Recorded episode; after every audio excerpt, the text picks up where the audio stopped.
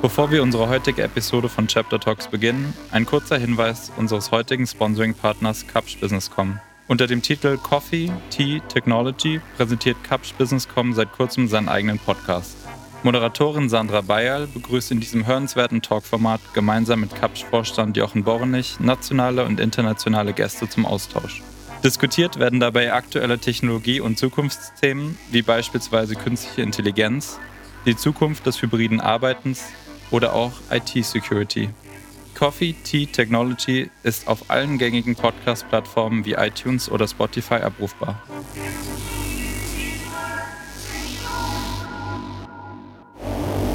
Es fehlen ja auch total Role Models im Design. Das Problem habe ich ja auch. Es gibt drei, vier, fünf tolle Frauen. Also es gibt schon viele, aber für mich gibt es drei, vier, fünf tolle Frauen, zu denen ich hochgucken kann und bei denen ich mir was abgucken kann. Und das sind mhm. einfach wahnsinnig wenige. Ich meine, wie viel hast du oder wie viel haben andere mhm. männliche Designer? Das ist schon definitiv so. Und ich merke das auch, dass sehr viele junge Frauen mich ansprechen und auch immer mal eine kleine Nachricht schreiben, dass ich sie inspirieren würde. Und das, da merke ich schon, mhm. dass die Sehnsucht nach mehr Frauen im Design auf jeden Fall da ist. Herzlich willkommen bei Chapter Talks, dem Podcast des Chapter Magazins. Wir sprechen mit führenden Persönlichkeiten aus Design, Innovation und Mobilität über zukunftsweisende Konzepte, Designphilosophien und ihre persönlichen Erfolgsgeschichten. Mein Name ist Timo Schmidt, ich bin Creative Director von Chapter und mein heutiger Gast ist Hanne Willmann, international erfolgreiche und vielfach ausgezeichnete Produktdesignerin, insbesondere bekannt für ihre Entwürfe von Möbel, Leuchten und Wohnaccessoires. Seit 2015 leitet sie ihr eigenes multidisziplinäres Designstudio in Berlin. Hallo, Hanna. Schön, dich heute im Chapter-Podcast begrüßen zu dürfen. Ja, danke für die Einladung. Letzte Folge haben wir mit Konstantin Grittisch gesprochen und das hat mir schon sehr viel Spaß gemacht und wir bleiben sozusagen im Thema. In Interviews wirst du immer wieder darauf angesprochen, dass du schon während des Studiums einen ziemlichen Senkrechtstart hingelegt hast und seitdem für sehr viele sehr renommierte Marken schon gearbeitet hast als Designerin. Was auffällt, wenn man von dir liest und über dich liest, ist, dass oft betont wird, dass du ja schon als junge Frau so früh in die Karriere gestartet bist, was ich natürlich in diesem Kontext spannend finde. Aber wie sieht es da bei dir aus? Ist es dir manchmal ein bisschen zu viel, wenn es immer wieder thematisiert wird, weil eigentlich geht es ja um deine Arbeit? Also ja, du hast schon recht. Es ist fast in jedem Interview irgendwie mal Thema und wenn auch nur ganz zum Schluss ganz kleine versteckte mhm. Frage kommt. Ich kann das aber auch nachvollziehen, weil es wenige Frauen im Design gibt oder zumindest in der mhm. Möbelbranche nicht so viele Frauen gibt, also gerade so als einzelne selbstständige Frauen nicht so viele gibt. Und wenn man dann jemandem begegnet, dass man die Fragen dann stellen möchte, kann ich im Prinzip nachvollziehen. Ich bin allerdings auch super dankbar, wenn die gleichen Fragen den Männern dann auch gestellt werden. Also mhm. Gender-Themen müssen einfach genauso Männer gestellt oder Gender-Fragen müssen genauso an Männer gestellt werden. Und das passiert, finde ich, einfach zu wenig. Ich habe kein Problem damit, dass sie mir gestellt werden. Ich finde nur, mhm. sie sollten auch andersrum gestellt werden an die Männer. Das kann ich sehr gut nachvollziehen. Andererseits ist natürlich wahrscheinlich auch gerade für Designerinnen so von Frau zu Frau das zu hören natürlich nochmal was anderes. Gerade Erlebnisse in der Karriere als Frau aus erster Hand sozusagen mhm. äh, zu hören, ist wahrscheinlich oft äh, eine Bestätigung für Frauen oder ein besser annehmbarer Tipp, als sowas vielleicht von einem männlichen Kollegen zu bekommen. Ja, also es fehlen ja auch total Role Models im Design. Das Problem habe ich ja auch. Es gibt drei, vier, fünf tolle Frauen, also es gibt schon viele, aber für mich gibt es drei, vier, fünf tolle Frauen, zu denen ich hochgucken kann und bei denen ich mir was abgucken kann. Und das sind mhm. einfach wahnsinnig wenige. Ich meine, wie viel hast du oder wie viel haben andere mhm. männliche Designer?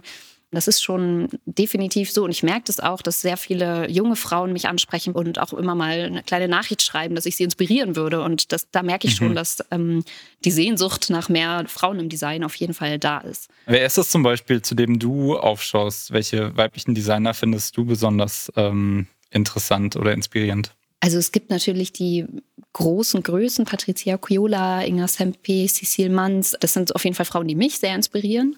Mhm. Ähm, die inspirieren aber, glaube ich, alle Frauen. Ich habe aber im Design auch einfach ein paar Frauen kennengelernt, die in der Branche arbeiten, die jetzt vielleicht gar nicht zwingend selber als Designerinnen arbeiten, aber dann irgendwie als Creative Director, zum Beispiel Caroline Sanger von Schönbuch oder Barbara Friedrich, die jahrelang die Chefredakteurin der A&W war oder ja, Angela Schramm, die die Chefin der Firma Schramm Werkstätten der, der Bettenmanufaktur war, die haben mich total mitgezogen, kann man eigentlich sagen. Die haben mich, ähm, ich habe die früh in meiner Karriere, vielleicht teilweise noch Ende des Studiums, Anfang der Selbstständigkeit kennengelernt und irgendwie haben die vielleicht auch die Sehnsucht gehabt nach mehr Frauen im Design. Ich kann es gar nicht sagen, aber die haben irgendwie was in mir gesehen und mich richtig gefördert und mitgezogen. Und da merke ich auf jeden Fall Potenzial, dass Frauen untereinander in der Designbranche sich wahnsinnig gegenseitig pushen. Und das ist ein schönes Gefühl. Ich merke das auch selber, dass ich immer wieder versuche, also zum Beispiel ehemalige Praktikantinnen, also genauso natürlich meine männlichen ehemaligen Praktikanten, aber ähm, ja, dass ich da schon irgendwie auch Lust habe, dass wir dieses Netzwerk stark halten. Oder in Berlin gibt es auch ein Frauennetzwerk von Designerinnen, die sich gegenseitig versuchen, ähm, ja, durch ein, durch ein Netzwerk zu pushen. Mhm. Da ist auf jeden Fall mittlerweile ein guter Vibe. Ja, freut mich auf jeden Fall zu hören, dass das Netzwerk stattfindet und aktiv ist. Generell ist es im Design ja sowieso extrem wichtig, sich zu vernetzen. Ich weiß gar nicht mehr, wer es gesagt hat. Irgendwer hat gesagt, das muss man sich so ein bisschen vorstellen wie beim Film. Wenn man Regisseur ist, kann man noch lange keinen Film machen für sich alleine, sondern es, man braucht irgendwie ein ganzes Team dazu. Als Designer arbeitet man auch ganz selten nur ganz alleine und auch in dieser ganzen Branche sich zu bewegen, muss man eigentlich ja, ein sehr guter Socializer auch sein, um eben mit Herstellern, Partnern und so weiter im Kontakt zu sein. Wie erlebst du das? Also definitiv, das stimmt. Ich kenne auch viele super talentierte Designer und Designerinnen, die wahnsinnig stark im Entwerfen sind, aber dafür nicht so gut im Netzwerken. Und dann sieht man schon, dass es natürlich schwer ist, seine Produkte an den Mann zu bringen, wenn sie gar nicht erst präsentiert werden oder wenn sie vielleicht falsch präsentiert werden oder zögerlich oder zaghaft. Ich glaube, da war ich irgendwie immer schon frech. Auf jeden mhm. Fall habe ich im Studium schon an Marges meine ähm, Entwürfe geschickt. Das war also rückwirkend, wenn ich die E-Mails heute noch manchmal ganz ähm, versteckt in irgendwelchen Ordnern finde, dann ist es mir wahnsinnig peinlich, wie ich denken konnte, dass dieser schlechte Entwurf das Richtige für Marges ist. Aber ich habe es halt einfach hingeschickt und es war okay. Weil das Schlimmste, was mir passiert ist, ist, dass bei Marges jemand zurückgeschrieben hat und eine total nette Nachricht geschrieben, hat. natürlich eine Absage, aber ne, also klar, aber eine total nette ähm, Absage geschrieben hat und ja, ich dadurch den Kontakt habe. Und ich meine, jetzt irgendwie zehn Jahre später, wenn ich mal hypothetisch wollte, und einen wirklich tollen Entwurf hätte, könnte ich ihn ja immer noch an die Person schicken. Ich hatte immer das Gefühl, man verliert nichts, wenn man sich traut und wenn man netzwerkt. Und das ist mir auch immer positiv begegnet. Oder die Menschen sind mir dann immer sehr positiv begegnet, wenn ich die einfach angesprochen habe auf Messen oder wenn ich vorher eine E-Mail, ein Portfolio geschickt habe. Selbst wenn keine Sau mich kannte, waren die immer, oder nicht immer, aber in den meisten Fällen sehr freundlich und also mir ist dadurch nie was Schlimmes passiert, sondern nur wahnsinnig viele gute Dinge. Mhm. Meine erste Vase zum Beispiel, die ich rausgebracht habe für die Firma Menu, da habe ich einfach kalt hingeschrieben. Da habe ich irgendwie ein Foto in der Uni gemacht. Die war auch nur ein Weihnachtsgeschenk an meine damalige Schwiegermutter in Spee. Also das war jetzt nicht irgendwie der Gedanke, damit groß rauszukommen. Hab dann nochmal schnell, weil ich eh ein Produkt fotografieren musste, die Vase in die Hohlkehle gestellt, fotografiert. Dann dachte ich, na komm, schickst du mal ein Menu, ein Proposal ist doch okay habe es rausgeschickt und hatte irgendwie drei Tage später einen Anruf, dass sie die Vase gerne hätten. Und dann plumps hatte ich mein erstes Produkt draußen und das noch im Studium, was eine richtige, ja, das war echt eine wahnsinnige Hilfe, weil ich, wenn ich dann nämlich ähm, Hersteller zum Beispiel auf Messen akquiriert habe, dann konnte ich zumindest im Portfolio ein Produkt zeigen, wo die gedacht haben, ah, das kenne ich schon oder die Marke kenne ich. Na gut, dann ist die jetzt auch nicht ganz grün hinter den Ohren und man kann mit der zusammenarbeiten. Und das war oft ein Türöffner. Wie ist das heute? Passiert es dir noch öfter heute, dass du fertige Entwürfe hast, wo du sagst, das ist ein Produkt, das finde ich so toll, das würde ich gerne einem Hersteller anbieten? Oder ist es heute eigentlich schon eher umgekehrt, dass, dass Marken und Hersteller auf dich zugehen? Also es ist definitiv umgekehrt und es fühlt sich auch manchmal richtig erleichternd und gut an, dass es sich immer mehr umkehrt, weil dieses Klinkenputzen schon auch eine harte Zeit war. Also damn, ich habe echt viele Absagen bekommen und nicht alle waren freundlich, also auch auf Messeständen, wo die Leute einem einfach mal nicht geantwortet haben und weggegangen sind oder so. Man stand mit seinem kleinen ausgedruckten Portfolio, wie so ein kleiner Schüler ähm, gefühlt irgendwie. Naja, also es war, ne, das war schon irgendwie auch manchmal hart und das wurde von Mal zu Mal und von Monat zu Monat, Jahr zu Jahr immer besser. Und jetzt ist es aber tatsächlich so, dass wir viele Anfragen auch bekommen. Das hält sich immer noch so in Grenzen, dass wir jetzt nicht schwitzen und gar nicht mehr wissen, wie wir das alles schaffen sollen, dass ich immer wieder Freelancer projektweise dazuholen muss.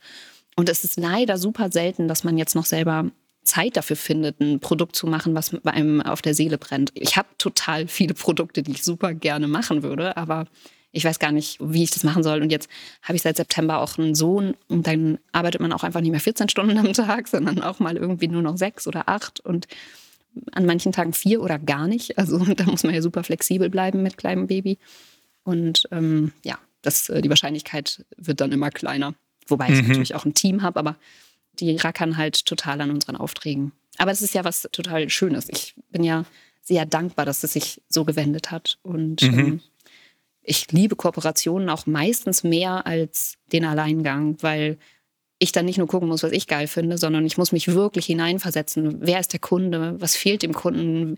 Wie kommuniziert der? Was sucht er wirklich? Weil oft ist das, was er brieft, gar nicht das, was er wirklich sucht. Der weiß es nur noch nicht.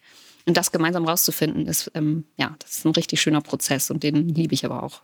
Der 14-Stunden-Arbeitstag ist für viele Selbstständige natürlich die Realität. Und du hast gesagt, du hast viele Freelancer und viele Mitarbeiter in deinem Studio. Ähm, wie groß ist das aktuell? Ja, vieles übertrieben. Ich habe zwei feste Mitarbeiter und eine Freelancerin, wobei in zwei Wochen noch einen weiteren Freelancer, der dann auch den Sommer über bei uns erstmal ist. So weit kann ich zumindest planen, weil wir ein Projekt haben, das bis zum Herbst geht. Mhm. Also so viele sind wir gar nicht. Aber wir haben letztens einen Workshop gemacht und uns gemeinsam als Team überlegt, wo die Reise hingehen soll, welche, mit welchen Marken wir gerne zusammenarbeiten wollen, welche, ja, welches Potenzial vielleicht noch in unserem Unternehmen steckt. Äh, ja, ach, tausende Fragen auf jeden Fall war auch mhm. die dabei, was unsere ähm, schönste Teamgröße ist oder wie würde es uns persönlich, vielleicht dann eben auch privat, aber vor allem beruflich am besten gehen mit unserem Studio, wie würde das die Arbeit weiterhin aussehen? Und wir sind am Ende zu dem Ergebnis gekommen, dass es gar nicht wirklich mehr Leute sein dürfen. Denn dann würde es bedeuten, dass ich nur noch in die Projektakquise und Projekt Projektpräsentation gehe, ich gar nicht mehr im Entwurf richtig mhm. dabei bin, dass die Projektsteuerung auch komplett abgegeben werden muss an die anderen. Dabei sind die total gerne in der Projekttiefe. Und ähm, eigentlich müssten alle ihre Aufgaben so shiften, dass sie nicht mehr ganz zufrieden wären. Deswegen ist die Teamgröße gerade echt ideal. Ein, zwei Personen können es immer mal werden, aber dann muss es auch stoppen. Ich werde kein Designstudio mit 30 Leuten haben. Das, das passt nicht zu mir. Klingt auf jeden Fall total spannend und sehr familiär, dass ihr solche Entscheidungen zusammentrefft oder über solche Überlegungen zusammen macht. Wie ist es generell mit der Dynamik in eurem Studio? Schafft ihr dir auch selber irgendwie für euch ein Umfeld, in dem ihr gut arbeiten könnt? Also sprecht ihr da auch zusammen, gerade wenn man sich ja viel mit Einrichtungen und Einrichtungsgegenständen auseinandersetzt. Wie, wie sieht euer Studio aus? Ja, wir sind gerade letztes Jahr in meinem achten Monat, glaube ich, umgezogen und haben eine neue Remise oder so eine alte Remise, aber für uns dann neu renoviert in Weißensee und haben endlich auch eine kleine Werkstatt im Keller unten drunter und ab dem Tag, wo wir wussten, dass wir in diesen Space ziehen, äh, haben wir eigentlich gemeinsam immer gebrainstormt und geschaut, wie wir den Platz optimal nutzen wollen. Also von festen Arbeitsplätzen, wo dann vielleicht ein guter Render-PC steht, zu einem großen offenen Tisch, so eine Art Meeting-Table, wo wir zusammen brainstormen, äh, wo wir aber auch zusammen Mittag essen oder wo unsere Kundengespräche sind. Dann habe ich aber mir auch total gewünscht, dass ich ein kleines eigenes Büro habe, wo ich einfach auch mal meine Calls machen kann, also gerade in so Kreativberatungssachen war das total wichtig, dass ich mit meinen Kunden auch mal privat sprechen kann. Denn ich wusste ja auch, ich werde ein Kind haben und wenn ich den kleinen Jupp mit ins Büro nehmen möchte, so wie ich es ab und zu mal mache, dann ähm, darf der auch nicht die ganze Zeit die ganze Aufmerksamkeit von allen Mitarbeitern auf sich ziehen. Deswegen ist es auch nicht schlecht, dass ich einen kleinen Rückzugsort habe. Aber eigentlich ist die Tür immer offen und äh, wir arbeiten alle zusammen. Genau. Und wir, wir haben mhm. aber schon gemeinsam im Team darüber gesprochen, wie wir uns Arbeiten, ideales Arbeiten vorstellen. Und das ist natürlich ein Prozess aus wo skizzieren wir, wo brainstormen wir gemeinsam, wo gehen wir dann wieder zurück an unsere Arbeitsplätze, um in Ruhe für uns selber zu arbeiten, wo findet der Modellbau statt. Also wir haben dann einmal einen Modellbauplatz, aber einmal auch eben die Werkstatt unten. Was sind das für Geräte, die wir brauchen? Also von 3D-Drucker über Fräse, über Kreissäge und sonstige Sachen. Und ja, aber auch, wie präsentieren wir untereinander? Also ich, was ich spannend finde, ist, dass wir auch gerade jetzt in Corona eine neue Arbeitsweise miteinander gefunden haben, weil wir gerade im Homeoffice haben wir auch eigentlich einen neuen Arbeitsflow für uns entdeckt. Äh, wir haben eine WhatsApp-Gruppe, in der wir immer unsere Zwischenschritte präsentieren oder, oder, oder, uns gegenseitig unseren Status und unsere Zwischenschritte geschickt haben und gegenseitig dann eben abgefragt haben, wie man weitermachen soll. Also wir waren vom November bis, glaube ich, März im Homeoffice und als wir dann im März drei, vier Wochen mal wieder im Büro waren, haben wir gemerkt, dass uns dieser Verlauf fehlt. Also wir konnten in dem Projekt immer super gut zurückscrollen, sehen, ja, warte mal, die Armlehne war aber beim letzten Mal noch irgendwie ein bisschen mehr geneigt. Das war irgendwie schöner. Sollen wir vielleicht doch wieder zu dem Schritt zurückgehen von vorletzter Woche oder so. Ne? Also es ist dann einfach, das ist schön, weil es eine Dokumentation des gesamten Arbeitsprozesses ist. Und da haben wir gemerkt, dass uns das richtig gut gefallen hat und haben jetzt für jedes Projekt ein Workbook, also quasi ein PDF, in das immer wieder alle Zwischenschritte eingefügt werden, die wir miteinander besprechen. Und so können wir auch jedes Mal, wenn wir unseren Projektstatus besprechen, was wir eigentlich jeden Morgen machen, dann auch genau eben vor und zurück in den Slides gehen und schauen, wie gerade der Prozess ist.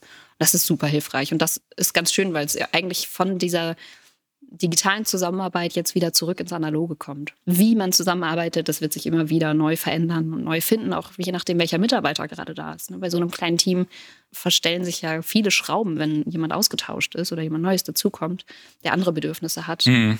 Das macht auch irgendwie Spaß, da flexibel drauf einzugehen und selber daraus zu lernen. Mhm.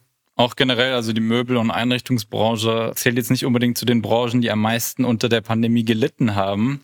Ich hoffe auch für euch hat das den einen oder anderen schönen Auftrag abgeworfen. Gab es da irgendwas, was vielleicht an euch herangetragen wurde, mit dem ihr vorher irgendwie nie gerechnet hättet, wo ihr gesagt, okay, das kann nur jetzt zu dieser Zeit, kann das so ein Produkt geben? Also es kommen schon immer mal irgendwie so Homeoffice, New Work Anfragen. Ich merke schon auch, dass mehr Office-Unternehmen mit Designern und Designerinnen arbeiten möchten, weil sie irgendwie merken, dass das vielleicht auch durch diese ganze New Work-Sache gemerkt haben, dass Produkte nicht nur funktional, sondern auch ja, dass sie überhaupt neu hinterfragt werden müssen und sie merken, dass sie sich mhm. das selber in ihrem ähm, 9 to 5 jeden Tag das Gleiche vielleicht auch nicht unbedingt ähm, hinbekommen und gerne so einen, einen, Prozess starten wollen mit jungen Designern, egal ob jung oder nicht, mit Designern. Das merke ich schon. Aber ich weiß zwar, dass die Möbelbranche generell profitiert hat, weil natürlich die Leute sich zu Hause mehr einrichten wollten, ihr gespartes Urlaubsgeld in Möbel investiert haben. Und auch wenn der Fachhandel fast nicht gefühlt äh, ein halbes Jahr jetzt nicht offen war, ähm, sind sowohl davor als auch danach super viele Bestellungen eingetrudelt und es lief für alle richtig gut oder für manche besser und für manche weniger gut. Ich meine, so Online-Unternehmen, ähm, da wird es natürlich geboomt haben ohne Ende. Wenn der Fachhandel ein halbes Jahr zu ist, dann wurde dem auch ganz schön viel von Online ja, abgezogen, kann man auf jeden Fall sagen. Aber eigentlich, ehrlich gesagt, habe ich das Gefühl, dass die, das Produktdesign oder der Produktdesigner so ganz leicht zumindest auch zu den minimal Verlierern gehört. Denn ohne eine Messe brauchen die Hersteller keine neuen Produkte. Ohne dass sie es zeigen können, was sie gerade gemacht haben, müssen sie kein neues Produkt entwickeln, weil alles, also die haben alle irgendwie noch zehn Produkte in der Pipeline, die sie noch nicht mal veröffentlicht mhm. haben. Warum sollten sie das mhm. elfte jetzt schon wieder entwickeln? Und dadurch ist eigentlich sozusagen. Ja. ja, ja, genau. Und eigentlich ist jetzt eine Warteschleife entstanden, wo alle denken, okay, hoffentlich kommt endlich die nächste IMM Cologne äh, nächstes Jahr im Januar, damit wir endlich alle unsere Produkte zeigen können. Viele haben es ja auch über Online probiert ähm, oder über Social Media oder irgendwas. Aber das hat auch immer okay funktioniert, aber es ist einfach nicht das gleiche wie auf einer Messe. Also ich meine, es ist auch schwer, weil der der Fachhandelsmitarbeiter oder Einkäufer im Fachhandel, den sie auf einer Messe eigentlich erreichen wollen, der ist ein ganz anderer Zielkunde und den erreicht man ganz anders als zum Beispiel den Endkunden oder als den potenziellen zukünftigen Endkunden, den du über Social Media gut erreichst. Oder mhm. das sind einfach so viele verschiedene Zielgruppen. Und wenn du dann auf Social Media ein geiles Event oder geile Posts machst und, und dein Produkt launcht, dann hast du immer noch nicht den vielleicht, sagen wir mal, 60-jährigen Fachhändler, der Social Media nicht mal hat, äh, angesprochen und der weiß mhm. gar nicht, dass der Hersteller irgendwie ein neues Produkt hat. Das heißt, du musst irgendwie auf einmal alle äh, anders ansprechen. Das war auf einer Messe viel einfacher. Deswegen stockt es tatsächlich in der Entwicklung ein bisschen, weil einfach nur so viel auf Lager liegt an neuen Neuheiten. Da muss man jetzt erstmal nicht neu gestalten. Bei uns läuft es trotzdem immer und immer besser. Und wir kriegen immer und immer mehr Aufträge, weil wir einfach gerade einen guten Run haben irgendwie würde ich behaupten. Aber ich kann mir vorstellen, dass es ohne Corona sogar noch besser gelaufen wäre. Okay. Ich würde gerne nochmal zurückgehen zu deinem Stil. Du hast ja mal zusammengefasst mit Passion for Simplicity. Kannst du uns erzählen, was es damit auf sich hat? Okay. Und ist es überhaupt noch aktuell? vielleicht hat es sich in der Zwischenzeit äh, verändert, weil das ist meine nächste Frage. Also vielleicht gehe ich auf die nächste Frage erst ein. Das ist in der Reihenfolge für mich gerade logischer. Ja, ich glaube, der Stil und auch mein Stil ändert sich irgendwie fortlaufend, weil ich bin noch nicht 30 Jahre alt eingesessen und fahre seit 25 Jahren ungefähr das gleiche, den gleichen Film, weil das ist irgendwie mein Markenzeichen und dafür kennen mich alle, sondern ich bin ja selber im Studium irgendwie rausgegangen ähm, und, und habe meine ersten Produkte gelauncht und wusste selber noch gar nicht, wer ich als Designerin bin habe dann langsam angefangen, mit Marken zu arbeiten. Anfangs hatte ich einige skandinavische Kunden. Dann hieß es immer, ja, du bist so skandinavisch. Ja, gut, das waren halt die Kunden so. Was soll ich da machen, wenn die das dann halt irgendwie am Ende in Esche weiß geölt und im hellgrauen Wollton zeigen? Wenn man das Produkt in knallrot gezeigt hätte oder in irgendeinem Synthetikstoff oder sonst was, dann hätte das vielleicht italienisch ausgesehen. Also die Formgebung ist jetzt auch nicht zwingend immer skandinavisch, aber das wurde mir dann am Anfang immer zugeschrieben. Auch weil ich selber Nordlicht bin und aus Norddeutschland komme, passte das vielleicht auch immer so als Story, die man dann erzählt hat. Mhm. Also im Moment habe ich wahnsinnig viele Kunden aus Deutschland und sonst auch ein paar europäische Kunden noch, also auch Frankreich, Italien. ja, dadurch ändert sich dann auch vielleicht das, der Outcome, weil es am Ende eine Kooperation von Unternehmen und mir ist. Und ich natürlich auch schaue, was dem Unternehmen gut tut und nicht nur, was meinem Portfolio gut tut. Deswegen ändert sich der Stil, aber Passion for Simplicity ist eigentlich immer noch so ein ganz schöner Leitsatz, den ich gerne mag, denn ich war noch nie jemand, der Plüsch und Kitsch drumherum braucht. Also es muss schon alles total Sinn machen. Vielleicht bin ich da dann doch wieder ganz deutsch, dass alle Elemente dem Entwurf geschuldet sein müssen oder der Logik im Entwurf geschuldet sein müssen und nicht einfach was dekorativ am Ende dazukommen kann. Das funktioniert für mich nicht. Das heißt auch vielleicht so Erfahrungen wie, dass du sehr dem skandinavischen Stil zugeschrieben wurdest. War das dann vielleicht aber auch so eine Challenge für dich zu sagen, da möchte ich wieder ein bisschen rauskommen? Ja, also es war interessant, weil das wurde immer einfach gesagt und dann in Interviews so, hey, dein Stil ist ja voll skandinavisch, was sagst du dazu? Und dann denkst du, okay, fürs Interview muss ich euch ja jetzt irgendwie mal kurz recht geben, weil ich habe es jetzt nur skandinavische Hersteller, dann muss das ja auch irgendwie, mhm. dann muss ich da ja auch irgendwie zu stehen und dann, hm, naja, dann sagst du, ja, stimmt schon, ich bin ja auch Nordlicht und ähm, ja, ich, ich mag puristisches Design und das stimmt dann vielleicht für die Momentaufnahme auch, aber ich hatte dann schon manchmal das Gefühl, nur steckt mich doch bitte nicht in die eine Schublade jetzt macht doch nur auch bitte Italiener, bitte macht Kooperation mit mir, ich kann das auch. Aber das hat sich von selber ganz wunderbar eigentlich Richtung Süden entwickelt. von okay. Skandinavien nach Norddeutschland, nach Ostwestfalen, süddeutsche Kunden und dann bis nach Italien. Ja, viel weiter südlich wird es wahrscheinlich auch erstmal nicht gehen. Äh, wo wir gerade schon über Schubladen sprechen. Wir haben ja vorhin das Thema Designerinnen in der Möbelbranche angesprochen, angerissen. Das ist ja viel umfangreicher, als wir das jetzt überhaupt behandeln können in diesem Podcast. Ist dir schon passiert, dass du, äh, dass ein Entwurf von dir als zu weiblich oder typisch weiblich oder feminin beschrieben wurde? Und wie gehst du dann mit sowas um? Also, nee, das ist mir noch nicht passiert. Ich glaube ehrlich gesagt, dass ich auch für das, was viele als weiblich schreiben, also irgendwie kurvig, voluminös, ich kann es immer selber gar nicht zusammenfassen, aber mhm. fließend vielleicht noch, dass das gar nicht unbedingt so mein Stil ist, war. Merke schon, dass meine Entwürfe gerade so ein bisschen in die Richtung gehen. Das hat aber damit zu tun, dass ich auch gerade in Kooperation mit Kunden in Gesprächen merke, dass die sich was Weicheres wünschen und dann gestalte ich auch weicher. Das, das kann ich. Das mag ich auch gerne. Das macht mir auch gerade sehr viel Spaß. Aber ich habe eher das Gefühl gehabt, dass die Menschen auf meine Produkte geguckt haben und wissend, dass ich eine Frau bin, gesagt haben, das ist weiblich. Und hätte ich das ganze Produkt einfach schwarz gemacht, hätten die gesagt, oh, das ist aber männlich. Und da hätte man ein Foto von einem Mann dran gefügt, hätten gesagt, oh, das ist aber männlich. Ich glaube, da sind Menschen auch sehr beeinflussbar. Ja, am Ende ist es auf jeden Fall sehr flaches Gewässer und wie du auch schon selber ja. gesagt hast, wenn man es wirklich mit dem Blick auf das Objekt selbst beschreibt, dann ja, wie gesagt, was würde man dann überhaupt als typisch weiblich äh, in ja. dem Zusammenhang beschreiben? Also ich finde zum Beispiel meine erste Vase, die Willmann-Vase für Menu, das ist äh, unten, unten ein Glaskörper und oben ein Betonkörper. Und ich hatte immer das Gefühl, also viel maskuliner kann eine Vase ja gar nicht sein. Da ist Beton also wenn man doch schon in so Klischees denkt, dann habe ich immer gedacht, das ist doch voll maskulin für eine Vase, sag ich jetzt mal. Und dann wurde man gesagt, ja, diese feminine Vase. Und dachte mir, wo nehmt ihr das her? Das hat sich für mich immer gar nicht erschlossen.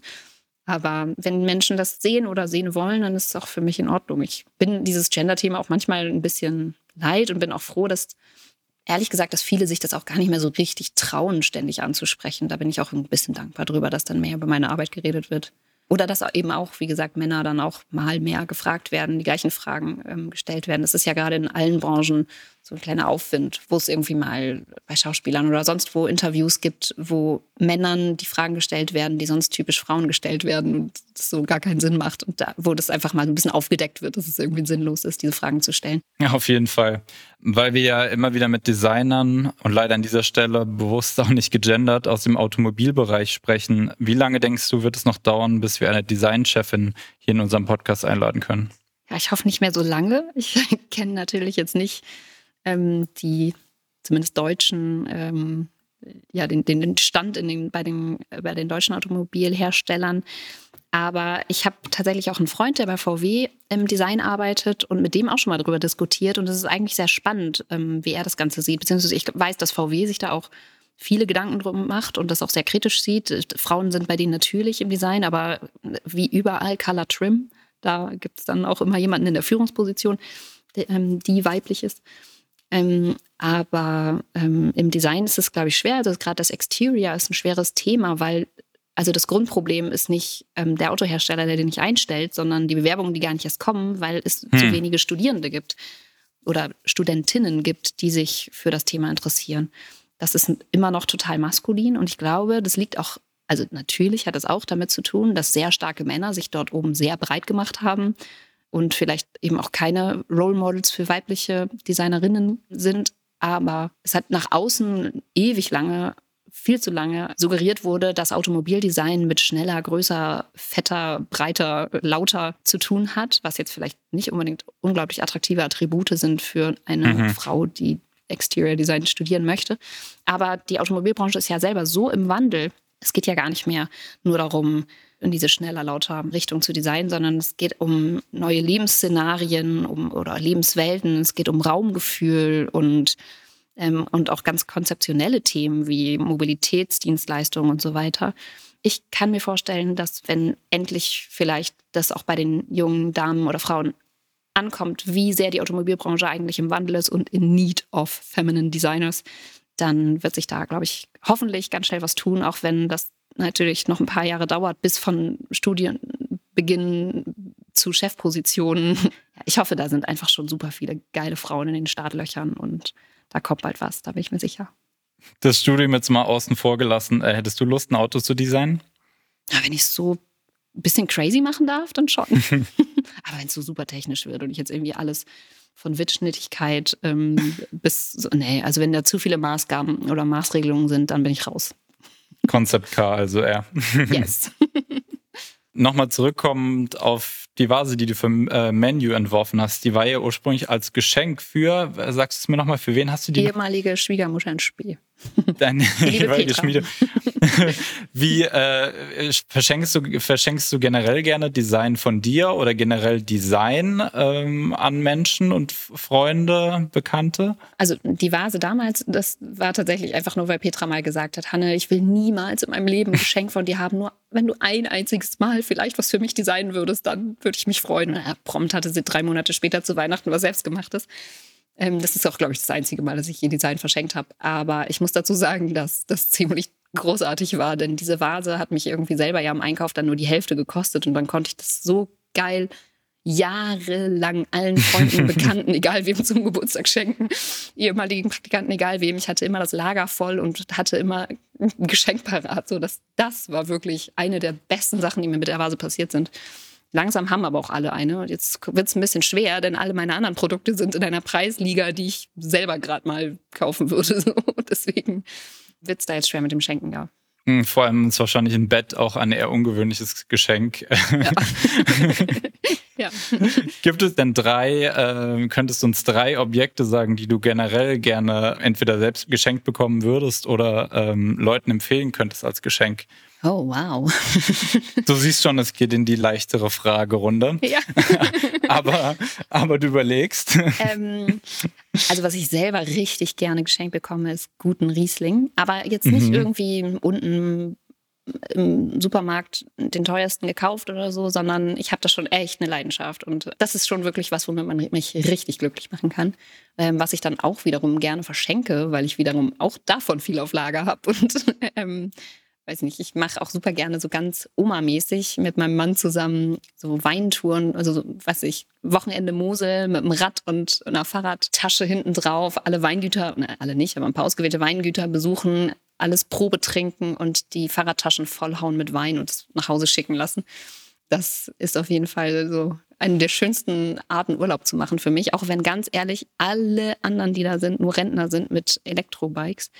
Aber ja, es ist einfach das Geilste, den ganzen Tag ein bisschen einen Sitzen haben, sich angucken, wie das alles dort vor Ort gemacht wird, die Familien kennenlernen, die an diesem ja fast schon Kunsthandwerk, Wein arbeiten. Und ich finde, da sind wahnsinnig viele Parallelen zur Designwelt und dem Kunsthandwerkdesign. Ich finde es interessant, dass du als jemand, der mit so physischen Objekten wie Möbeln arbeitet, am liebsten ein vergängliches Objekt sozusagen bekommst. Stimmt. Der Wein trinkt es irgendwann aus ich verschenke wahnsinnig gerne Kerzen, weil ich oft denke, was soll ich Leuten irgendwas aufdrücken, was sie sich dann irgendwo hinstellen oder mit dem sie sich dann jeden Tag auseinandersetzen müssen. Die Kerze ist irgendwann abgebrannt.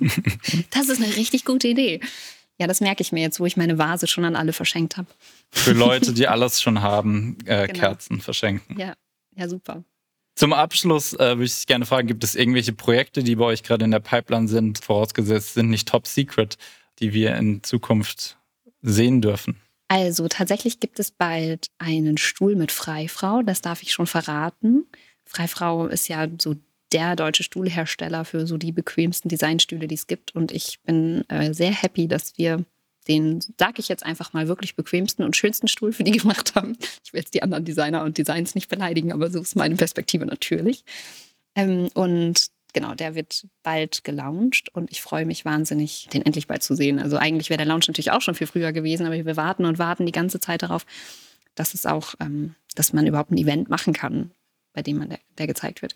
Das kommt auf jeden Fall. Ähm, wir arbeiten derzeit auch schon an mehreren Sofa-Projekten und da freue ich mich, dass wir endlich mal ähm, auch in dem Bereich gegangen sind. Ich habe ja schon ein paar Betten designt, das heißt Polstermöbel und so Komfortmöbel kann ich schon ganz gut und es macht mir auch richtig Spaß, aber ich bin froh, dass es jetzt auch mal in den Wohnraum geht mit einem Sofas und Sesseln. Ein bisschen Outdoor wird auch dazu kommen, da freue ich mich.